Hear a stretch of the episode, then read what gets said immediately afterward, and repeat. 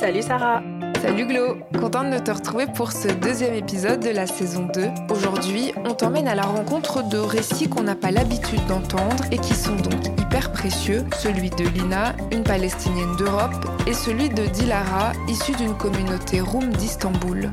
Mais avant de la découvrir, nos héritages, c'est quoi? Nos héritages, c'est notre façon de garder des traces, de créer des échanges pour assurer une transmission et de se réapproprier nos récits. C'est via son compte Instagram Room History qu'on a commencé à échanger avec Dilara Lulé. Elle est chargée de communication dans une ASBL environnementale et surtout, elle adore parler d'héritage culturel gréco-turc. Au départ, on pensait la faire témoigner avec sa maman et puis au final, ça n'a pas pu se faire.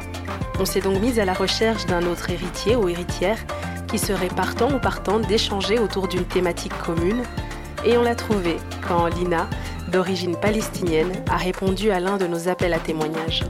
Comme d'habitude, Sarah leur a d'abord demandé pourquoi elles ont voulu participer à nos héritages. Pour moi, c'est hyper important de, participer à, ce podcast parce que c'est une façon de parler de mon histoire qui aujourd'hui est assez euh, rare et très spécifique. Je pense qu'on en parlera plus tard. Mais donc, du coup, c'est une façon de, raconter une histoire qui n'est pas connue aujourd'hui. Ça fait longtemps que j'aimerais bien en parler, mais je ne savais pas trop comment et par quel canal passer. C'est vrai que l'histoire des Palestiniens est très connue, enfin en tout cas pour ceux qui s'y intéressent. Euh, par contre, je trouve qu'on entend très peu euh, les Palestiniens euh, d'Europe, enfin ceux qui ont vraiment grandi ici, qui sont nés ici, etc. On les entend pas beaucoup et donc voilà, je, n'ai pas de, source en fait, ou de, je n'ai jamais entendu quelqu'un d'ici raconter cette histoire-là et donc voilà.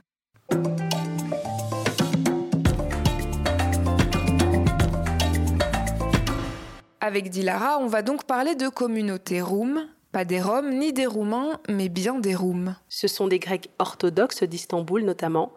Ils ont donc une double identité.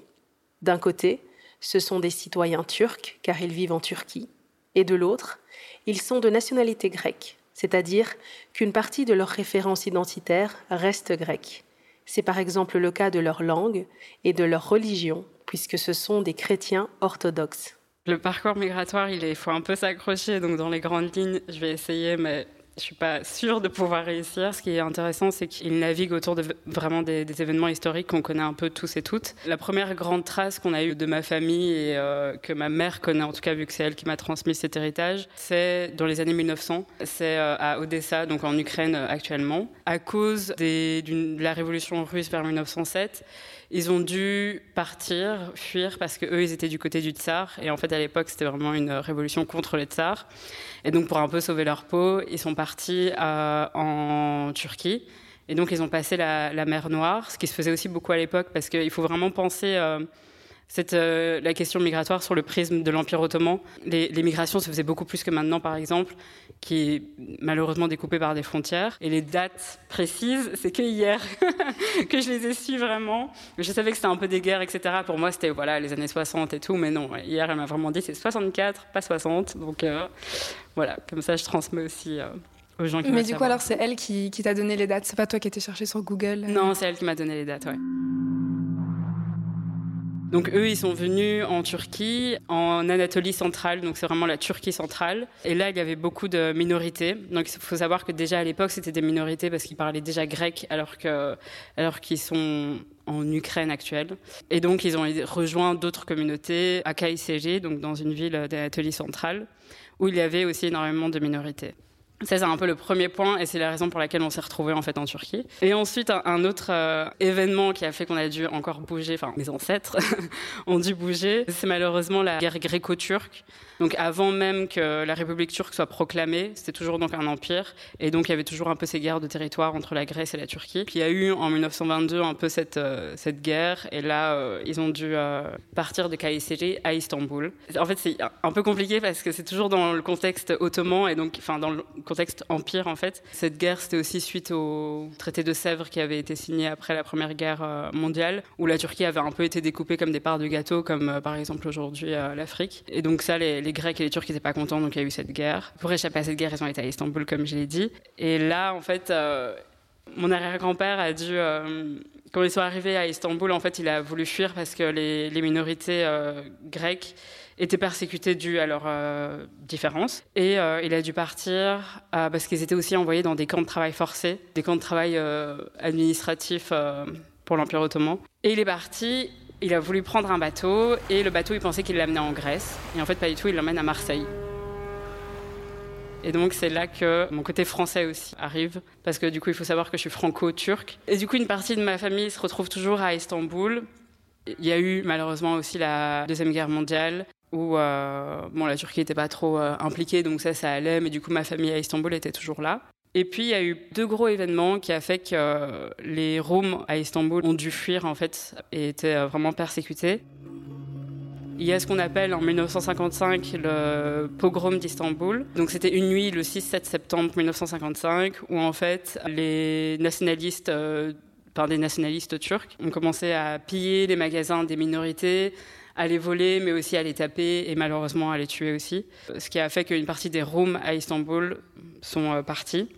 Et l'événement vraiment phare dans mon récit, et c'est ce qui a fait aussi que ma mère a dû partir d'Istanbul, c'est la guerre avec la Chypre en 1964, qui pour les Roums d'Istanbul est hyper... Euh, enfin, ils sont pas concernés en fait par cette guerre, mais comme euh, à l'époque, bah, la Chypre, enfin, c'était les Grecs et les Turcs qui étaient sur, euh, sur le territoire. Les Turcs qui voulaient que la Chypre soit turque complètement ont décidé de prendre en partie euh, les, les Roms d'Istanbul en leur disant ouais à cause de vous il y a la guerre, c'est à cause de vous qu'il y a tout ça. Et donc du coup ils ont commencé à les persécuter très fort, jusqu'à brûler le magasin de mon grand-père, qui était ébéniste à l'époque, donc en fait il n'y avait que du bois.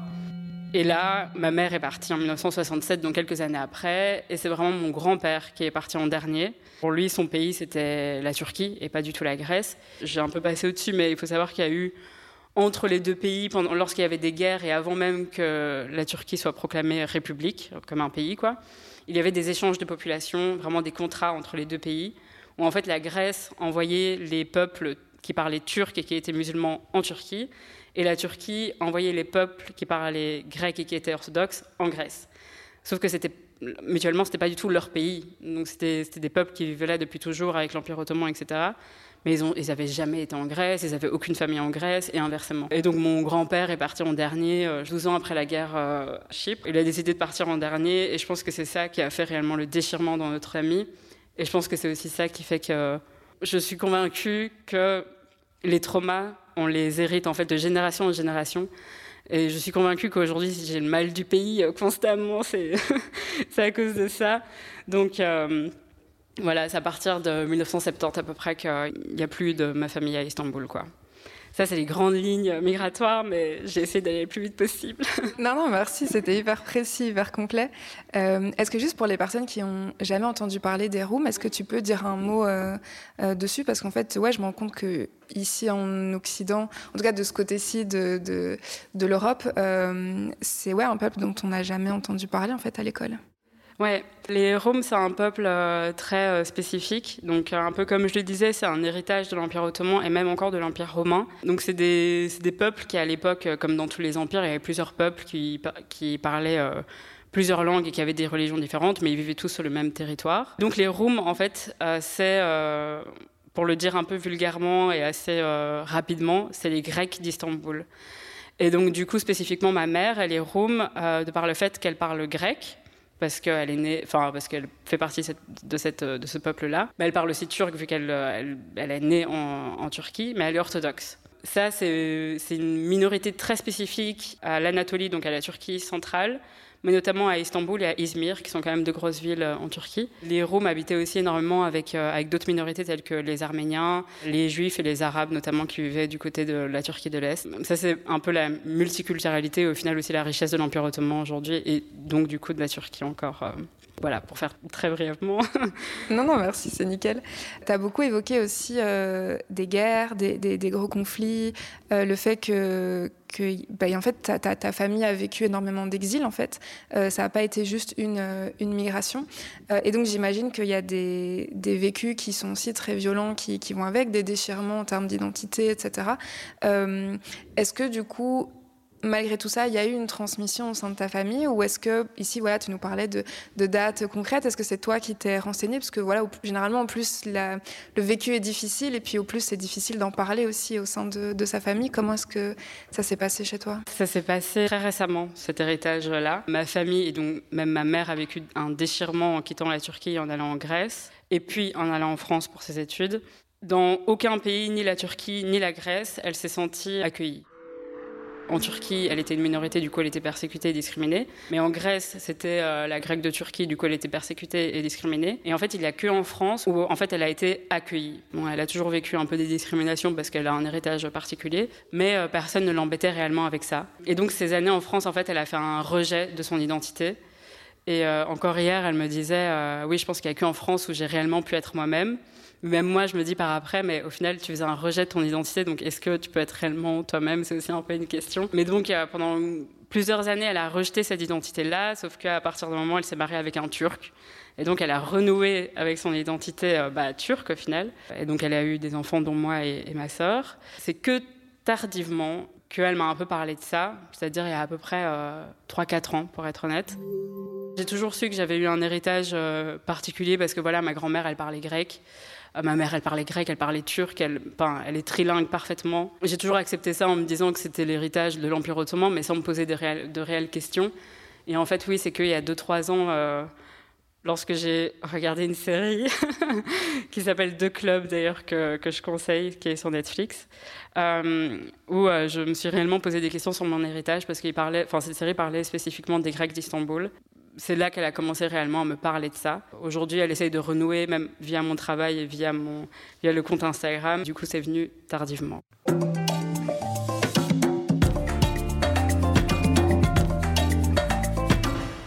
La Palestine a longtemps fait partie de l'Empire ottoman. À partir de 1920, au moment de la chute de l'Empire, la Société des Nations, un organisme censé garantir la paix en Europe après la Première Guerre mondiale, s'arroge le droit de remodeler la zone. Les Britanniques et les Français décident de mettre en place un foyer national pour le peuple juif en Palestine.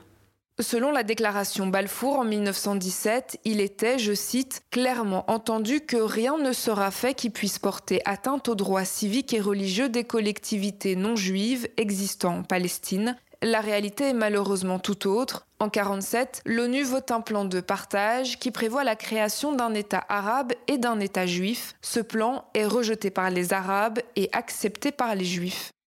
Le 14 mai 1948, David Ben Gourion proclame l'indépendance de l'État d'Israël. Cinq États arabes déclarent alors la guerre à Israël, une guerre qui se solde pour eux par une défaite catastrophique. En 1949, les colons israéliens occupent 78% du territoire palestinien, soit 18% de plus que prévu par le plan de l'ONU.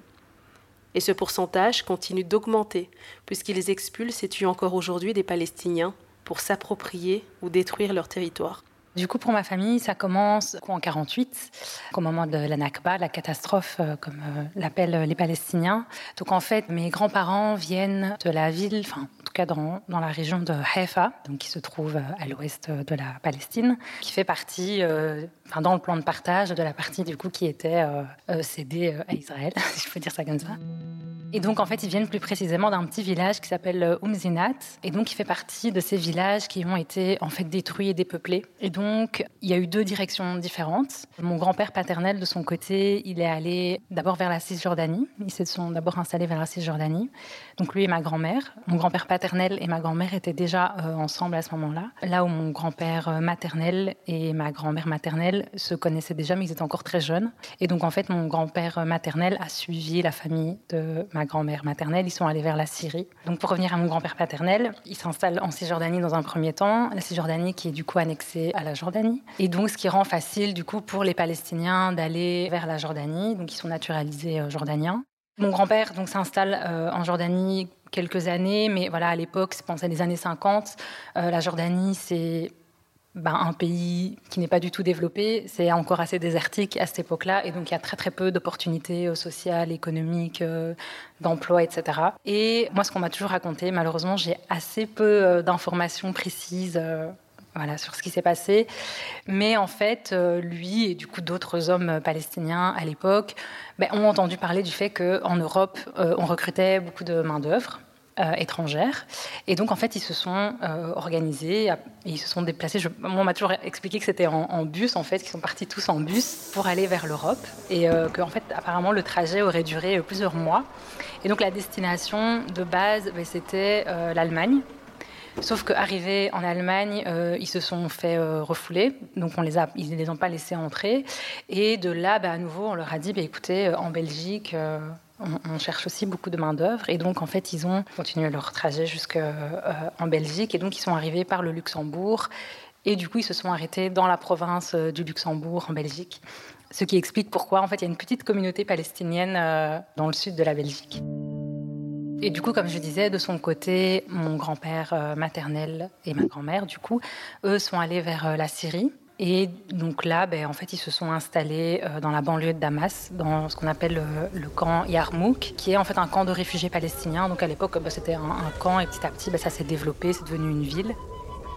Ils sont restés vivre là. Mais donc la particularité des, euh, Palestiniens de Syrie, c'est qu'en fait, ils n'ont jamais euh, obtenu la nationalité syrienne, donc ils sont toujours restés réfugiés palestiniens, ils ont gardé ce, statut-là. Là où par contre, ma famille paternelle euh, ont reçu la nationalité jordanienne assez rapidement. Milieu, fin des années 60, du coup, mon grand-père a fait venir le reste de la famille en Belgique. Et est-ce qu'ils t'ont raconté un petit peu, c'était quoi alors la, la, vie en, Syrie à ce moment-là euh, est-ce que tu as, des informations là-dessus? Assez peu, euh, mais c'est vrai que de ce que je sais, je pense que l'accueil des Palestiniens en Syrie a été plus chaleureux. Je pense que là, il y a eu quelque chose de plus fraternel dans leur accueil. C'est que, voilà, moi j'ai toujours entendu que voilà, mon grand-père assez rapidement s'est euh, acclimaté, assez rapidement il a pu travailler. Enfin, mon grand-père, c'était aussi un entrepreneur et du coup, il a vite monté euh, un peu euh, ses trucs à lui, son restaurant. Il a eu un restaurant et puis il a eu d'autres choses. Ce qu'on m'a toujours dit, c'est que l'installation a été un peu plus euh, bienvenue et bien prise par les Syriens. Voilà, si ce n'est vous êtes palestinien, vous restez palestinien. Et moi, on me disait toujours, les Palestiniens, on est invités, on est des invités. C'était pas forcément vu négativement, en tout cas moi je l'ai jamais ressenti comme ça, mais il y avait quand même cette idée de voilà, les Palestiniens en Syrie sont des invités, c'est-à-dire que si jamais un jour ben, il y a une possibilité de retourner en Palestine, mais c'est ce qu'ils sont censés faire. Mais sans que ce soit quelque chose de négatif ou euh, de péjoratif, quoi, de dire euh, vous n'êtes pas chez vous, mais c'est juste de dire voilà, n'oubliez pas d'où vous venez, n'oubliez pas que ça reste votre lutte, quoi. C'était je pense que c'était un peu ça qui était sous-entendu. Mais du coup, en termes d'opportunités, de travail, de logement, etc., là, ça les, euh, ça les mettait pas mal. En fait, il n'y a pas de discrimination. Pas du tout. Et je pense euh, au contraire, vraiment, j'ai toujours vu comme ça. Je pense que les Palestiniens s'en sortaient vraiment très bien en Syrie. Et je pense que c'est vraiment un pays dans lequel euh, ils, étaient heureux. Bon, aujourd'hui, voilà, les choses malheureusement ont beaucoup changé. Mais, mais je pense que c'était vraiment un pays dans lequel ils étaient bien, ils étaient heureux. Et, même si c'est vrai qu'ils sont restés, ben, pour beaucoup, sont restés bah, du coup dans ces fameux camps qui, enfin là, qui sont plus des camps aujourd'hui, mais voilà, c'est juste parce que, bah voilà, finalement, ils se sont construits là et ils se sont construits leur maison, etc. Mais je veux dire, c'était pas non plus euh, genre, voilà, restez là dans vos cercles à vous et n'allez, ne vous mélangez pas. C'était pas, c'était pas du tout comme ça. Je vois ma famille et euh, quand j'allais euh, là-bas à l'époque, je, voilà, j'ai jamais ressenti qu'il y avait un truc de différenciation entre les Syriens et les Palestiniens. Et d'ailleurs, par la suite, dans les années qui ont suivi, il y a eu d'autres populations il y a eu des Libanais, il y a eu des Irakiens, enfin il y a d'autres populations qui, par moments, euh, se sont rajoutées en fait. Euh, euh, toujours dans ces mêmes quartiers, dans le Yarmouk, la logique était quand même toujours la même, de dire, ben voilà, on a, ils accueillaient ceux qui en avaient besoin, puis ceux qui pouvaient repartir repartaient, ceux qui restaient restaient. Et du coup, en, en Jordanie, est-ce qu'ils y ont quand même vécu quelques années, ou est-ce que ça a été juste vraiment un, un passage?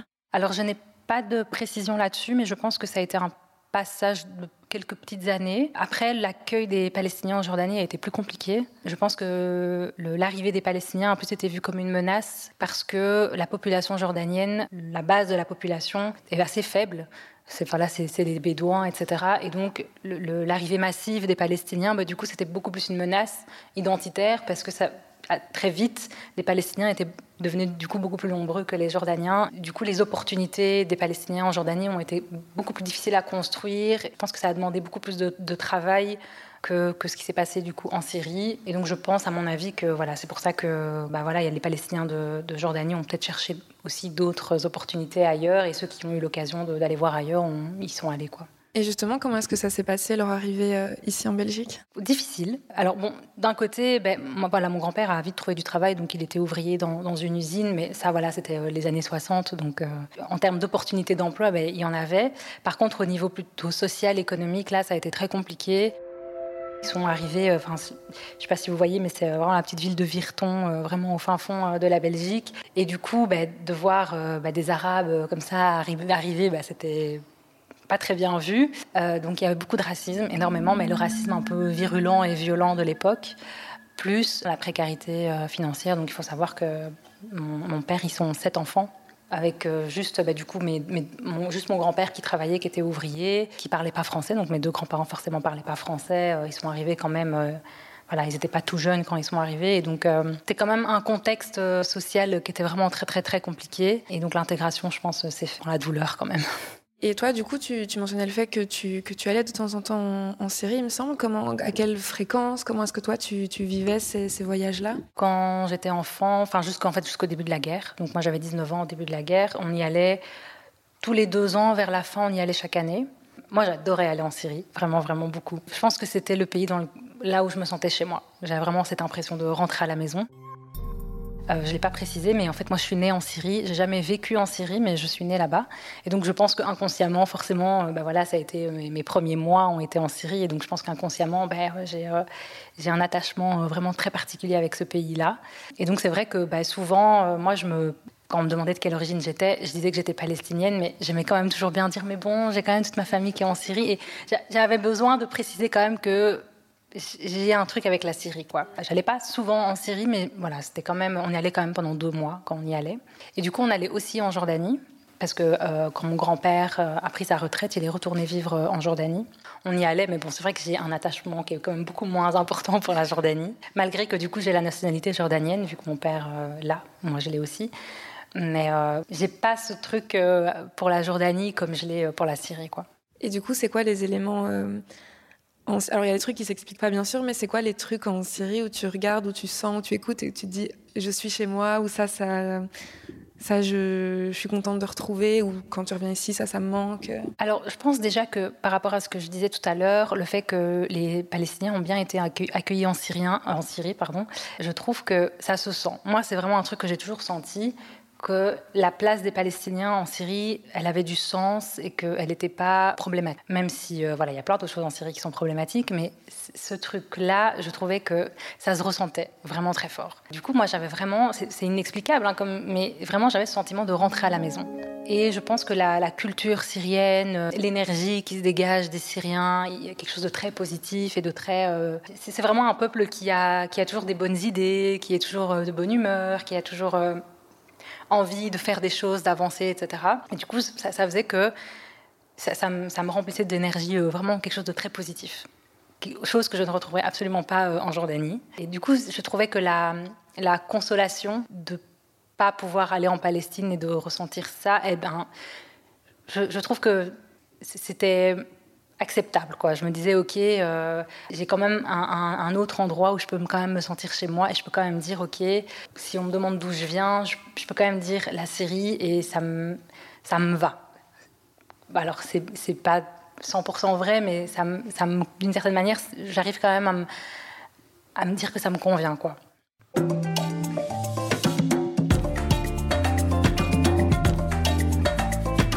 Dilara, tu as mentionné le fait que c'est en arrivant en France que, ta maman, elle s'est sentie euh, bien pour la première fois. Est-ce que tu peux nous parler de ce que tu sais de voilà son, son arrivée euh, en France? Ouais, donc j'ai mentionné le fait qu'elle avait été en France pour euh, ses études, aussi par facilité parce que du coup elle était française de nationalité vu que mais son grand-père est arrivé en France et c'est par ce billet qu'on est devenu français elle, quand elle est arrivée en France, donc elle connaissait la langue, déjà il y a ça aussi qui joue beaucoup. Elle, elle était euh, là, pour ses, études, et comme je l'avais dit, c'était vraiment à, cette époque-là, en tout cas, elle avait un rejet de son identité, tout en mentionnant le fait que, euh, que c'était le pays qui l'avait le plus accueilli, en fait, au final, alors qu'elle ne connaît pas spécialement, elle connaissait pas hyper bien les codes non plus, il faut, enfin, les codes de Turquie sont quand même vachement différents que les codes français, quoi. Mais voilà, apparemment, c'est vraiment un pays qu'il a, qu'il a beaucoup accueilli parce qu'il y avait un peu cette, euh, aussi cette curiosité des gens de dire, euh, mais t'as un prénom euh, grec, t'as un nom de famille grec, tu parles grec, tu parles turc, mais d'où tu viens, quoi.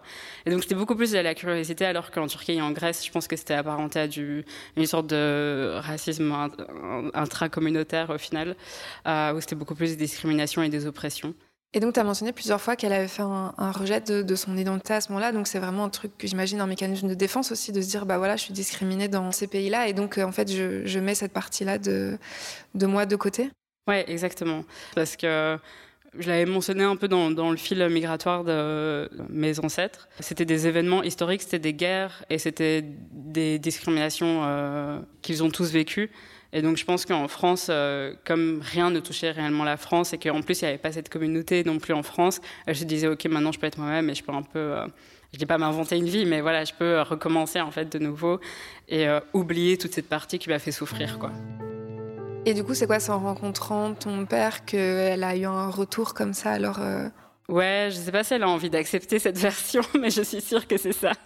je lui ai dit, je lui ai dit hier quand on en parlait un peu, mais enfin, elle l'avait un peu mentionné, qu'elle disait qu'elle s'était euh, mariée avec un Turc et c'est ça, en tout cas, qui avait renoué euh, son appartenance à la culture turque et à son pays, parce que ce qui a fait aussi qu'elle a été en vacances, par exemple, en Turquie. Donc après, ce qui était intéressant aussi, c'est qu'à la mort de son père, donc lui, c'était le dernier à, vouloir partir de la Turquie. Il avait dit à ma mère, si, si jamais t'arrives à retourner en Turquie, fais-le quoi. Fais-le pour les ancêtres, fais-le pour la famille. Et au final, aujourd'hui, elle habite en Turquie. Donc, euh, un beau dénouement, beaucoup de souffrance, mais au final, en fait, elle retourne dans son dans le pays euh, qu'il a vu naître quoi. Et c'était comment pour elle ce retour? Je sais pas trop comment c'était pour elle. En tout cas, pour l'instant, elle se sent bien dans, dans ce pays-là. Et je pense aussi le fait que moi, je m'intéresse à son histoire fait qu'elle elle commence à renouer en fait tout simplement avec euh, avec sa communauté qu'elle a rejetée pendant longtemps. Et pour toi, du coup, comment est-ce que c'était quand tu étais euh, plus jeune? Est-ce que tu étais tout le temps, du coup, en France? Est-ce que vous faisiez des voyages euh, en, Turquie? C'était quoi ta relation euh, avec ce pays-là? Ouais, donc moi je suis née en France à Strasbourg, plus précisément. Très bizarre aussi, c'est que du coup avec mon père je parle que turc, mais avec ma mère je parle français. Et donc du coup on a toujours été, par exemple quand arrivait ma grand-mère, en fait on parlait tous quatre langues à table et j'ai toujours vécu dans ce truc-là sans me poser des questions. Au final, oui, comme toute ma famille, enfin la famille de ma mère était en Grèce vu qu'ils ont dû euh, fuir, mais la famille de mon père était en Turquie. Et donc on a toujours été en vacances, euh, et en plus a de très beaux paysages, tant en Grèce qu'en Turquie. Du coup, à chaque fois on allait en Turquie euh, pour les vacances, et donc j'ai toujours été habituée à aller au moins une ou deux fois par an en Turquie. Et quand j'y vais pas, je ressens en fait le manque du pays. C'est un truc constant, et même encore aujourd'hui, quand je vais pas à Istanbul pendant très longtemps, je sens que Bruxelles m'étouffe un peu et que j'ai besoin de retrouver la ville dans laquelle, euh, en plus je suis pas du tout née à Istanbul quoi, mais la ville euh, où je suis le mieux en fait au final c'est là-bas quoi. Et du coup dans, dans ce qui t'a été transmis, est-ce que ça a été plus alors la culture turque via ton ton, ton père? Qu'est-ce que qu'est-ce que tu as eu du coup de la partie voilà grecque, euh, roum, des langues tu as dit que tu parlais le turc. Je ne sais pas si le, grec t'a été transmis ou pas. Ah, donc le grec m'a pas été transmis. Je pense que c'est un peu une conséquence du rejet de ma mère, de son identité. J'ai beaucoup plus la partie turque au final, bon, mes deux parents sont turcs, vu que tous les deux ont vécu en Turquie et sont nés en Turquie. Et la culture turque de, mon père plutôt que de ma mère. Parce que bah, voilà, elle m'a transmis ça très tardivement. Comme j'ai dit, c'était à 3-4 ans, donc il faut aussi le temps que je m'approprie les choses. Et comme je parle pas grec, j'ai aussi un peu cette barrière. Ou même avec ma famille en Grèce, par exemple, avec mon cousin, je parle anglais parce qu'on n'a pas de, on n'a pas de langue. Euh, voilà, elle m'a jamais appris le grec, donc il y a une barrière entre nous. Donc j'essaye petit à petit à apprendre le grec, mais c'est hyper dur. Peut-être un jour j'y arriverai, mais euh, voilà, c'est beaucoup plus la culture turque qui apprenait euh, sur sur mon enfance, sur mon identité, encore aujourd'hui, quoi. Lina, toi, comment ça a été de ton côté en termes de transmission, à la fois de, de l'histoire, de la culture, de, de la langue aussi arabe? Justement, moi, par rapport à tout ce qui est culturel, bah, je trouve qu'on a eu assez peu de transmission, malheureusement. Pour plusieurs raisons. Donc déjà, en fait, mes parents ont vécu assez euh, loin de leur famille. Donc c'est-à-dire que mon père a quitté assez jeune euh, sa famille qui vivait dans le sud de la Belgique pour aller vers Bruxelles. Ma mère qui a grandi en Syrie, bah, du coup quand elle s'est mariée, elle est venue vivre en Belgique. Et donc en fait, euh, on a grandi dans une petite ville dans le Brabant wallon et euh, qui était très très très très peu racisée à l'époque. Et donc c'est vrai que du coup, en termes de transmission culturelle, ma mère nous parlait en arabe, même si on avait l'habitude de lui répondre en français. Mais voilà, ma mère nous parlait quand même en arabe. Comme je disais, on allait quand même euh, en Syrie, etc. Mais c'est vrai que au niveau de vraiment de nous raconter l'histoire de ce qui s'est passé, de notre famille, de, la Palestine et tout, voilà, malheureusement, on a très très peu eu. Moi, j'ai appris l'arabe surtout parce que depuis que je suis petite, ben, je pense que alors c'était inconscient à l'époque, mais je pense que j'avais besoin de me raccrocher au moins à ça. Et en fait, j'adorais regarder des, séries syriennes avec ma mère. Dès qu'elle regardait la, télévision en arabe, je me mettais près d'elle et je lui posais plein de questions. Ça, ça veut dire quoi? Et ça et tout. Et donc, en fait, euh, c'est vrai qu'on on est quatre frères et sœurs. Et c'est vrai que je suis la seule à avoir développé mon arabe euh, comme ça parce que voilà ça venait de moi quoi c'était ma volonté mais sinon c'est vrai que mon père il est arrivé en Belgique il avait 3-4 ans donc euh, c'est sa langue c'est le français même s'il parle arabe ben, voilà naturellement il parle français avec nous et ma mère elle a appris le français avec nous parce qu'on lui répondait en français mais donc euh, euh, voilà, moi j'ai vraiment un grand attachement au fait de parler arabe. C'est un truc pour moi qui est hyper important. Mais par contre, c'est vrai que du coup j'ai appris à parler arabe comme les Syriens. Donc, j'ai un accent entre guillemets syrien, même si l'arabe des pays voisins est relativement le même, mais chaque pays a un peu ses petites particularités en termes d'expression, d'accent, etc., de prononciation. Et donc c'est vrai que moi, pendant très longtemps, je parlais vraiment comme les Syriens. Et il y a eu un moment donné dans ma vie où je me suis dit, mais non, Lina, en fait, tu es palestinienne, il faut que tu parles comme les Palestiniens. Et du coup, Parfois, je me suis rendu compte que, du coup, parfois, je changeais un peu ma manière de parler et je faisais l'effort d'avoir une prononciation plus euh, à la palestinienne. Voilà, c'est plus par rapport à ça euh, où, pour moi c'était quand même ça restait hyper hyper important mais tout ce qui est euh, vraiment euh, culturel d'apprendre la culture palestinienne d'apprendre l'histoire de la Palestine c'est arrivé plus tard dans ma vie et c'est moi plus qui ai cherché à le faire sachant que j'ai été pour la première fois en Palestine en 2019 donc j'avais quand même déjà 27 ans c'est à un moment donné moi qui me suis dit bon en fait il faut que j'aille rechercher en fait. Euh, cette partie-là de moi que je que savais pas trop comment exprimer parce qu'elle n'existait pas toujours. Euh, comme ma mère, elle a grandi en Syrie, mon père en Belgique. Finalement, il y a aucun de mes deux parents qui a grandi en Palestine. Et donc il y a aucun de mes deux parents qui peut dire ça, la vie en Palestine, c'est ça, être palestinien, être un vrai Palestinien entre guillemets, c'est ça. Et donc, euh, donc voilà. Cet épisode a été réalisé avec le soutien de Equal Brussels. Merci à toi de l'avoir écouté. N'hésite pas à nous dire ce que tu en as pensé, si ça fait écho à ton vécu. Dans tous les cas, on te retrouve avec plaisir sur nos réseaux sociaux, nos héritages, nos.héritage au pluriel. Et on te donne rendez-vous dans deux semaines pour la deuxième partie de la discussion, dont voici quelques extraits quand je suis ici, j'ai toujours euh, cette nostalgie euh, constante en fait du pays et ce mal du pays qui, je suis sûre, m'a été refilé de génération en génération. C'est que quand je disais euh, que j'étais palestinienne, j'avais toujours un peu cette réaction de Oh, t'es palestinienne, oh, Palestine libre. Et donc directement, il y avait, c'était directement être palestinien, c'était être une cause, une lutte, être une cause humanitaire. Et donc à nouveau, je me disais mais moi, j'ai pas vécu ça en fait. C'est quand même très puissant et c'est aussi un peu de tristesse de se dire on n'arrivera peut-être jamais à avoir euh, une ville, un village ou même une maison euh, où on, se sent bien et chez nous. quoi. J'ai toujours entendu parler d'Umzenat sans vraiment me rendre compte concrètement c'est quoi Umzenat. Et en fait, c'est vraiment, aujourd'hui, ce n'est plus rien en fait. Mais je dis tout le temps, ouais, un jour je retournerai à Istanbul et tout le monde me regarde en mode, tu viens de Strasbourg, genre calme-toi quoi. Je sais pas, il y a un truc dans ce pays, moi, que, enfin, moi j'ai toujours dit que pour moi la Syrie c'est un pays qui a une âme. Je sais pas comment vous expliquer, mais j'en suis persuadée.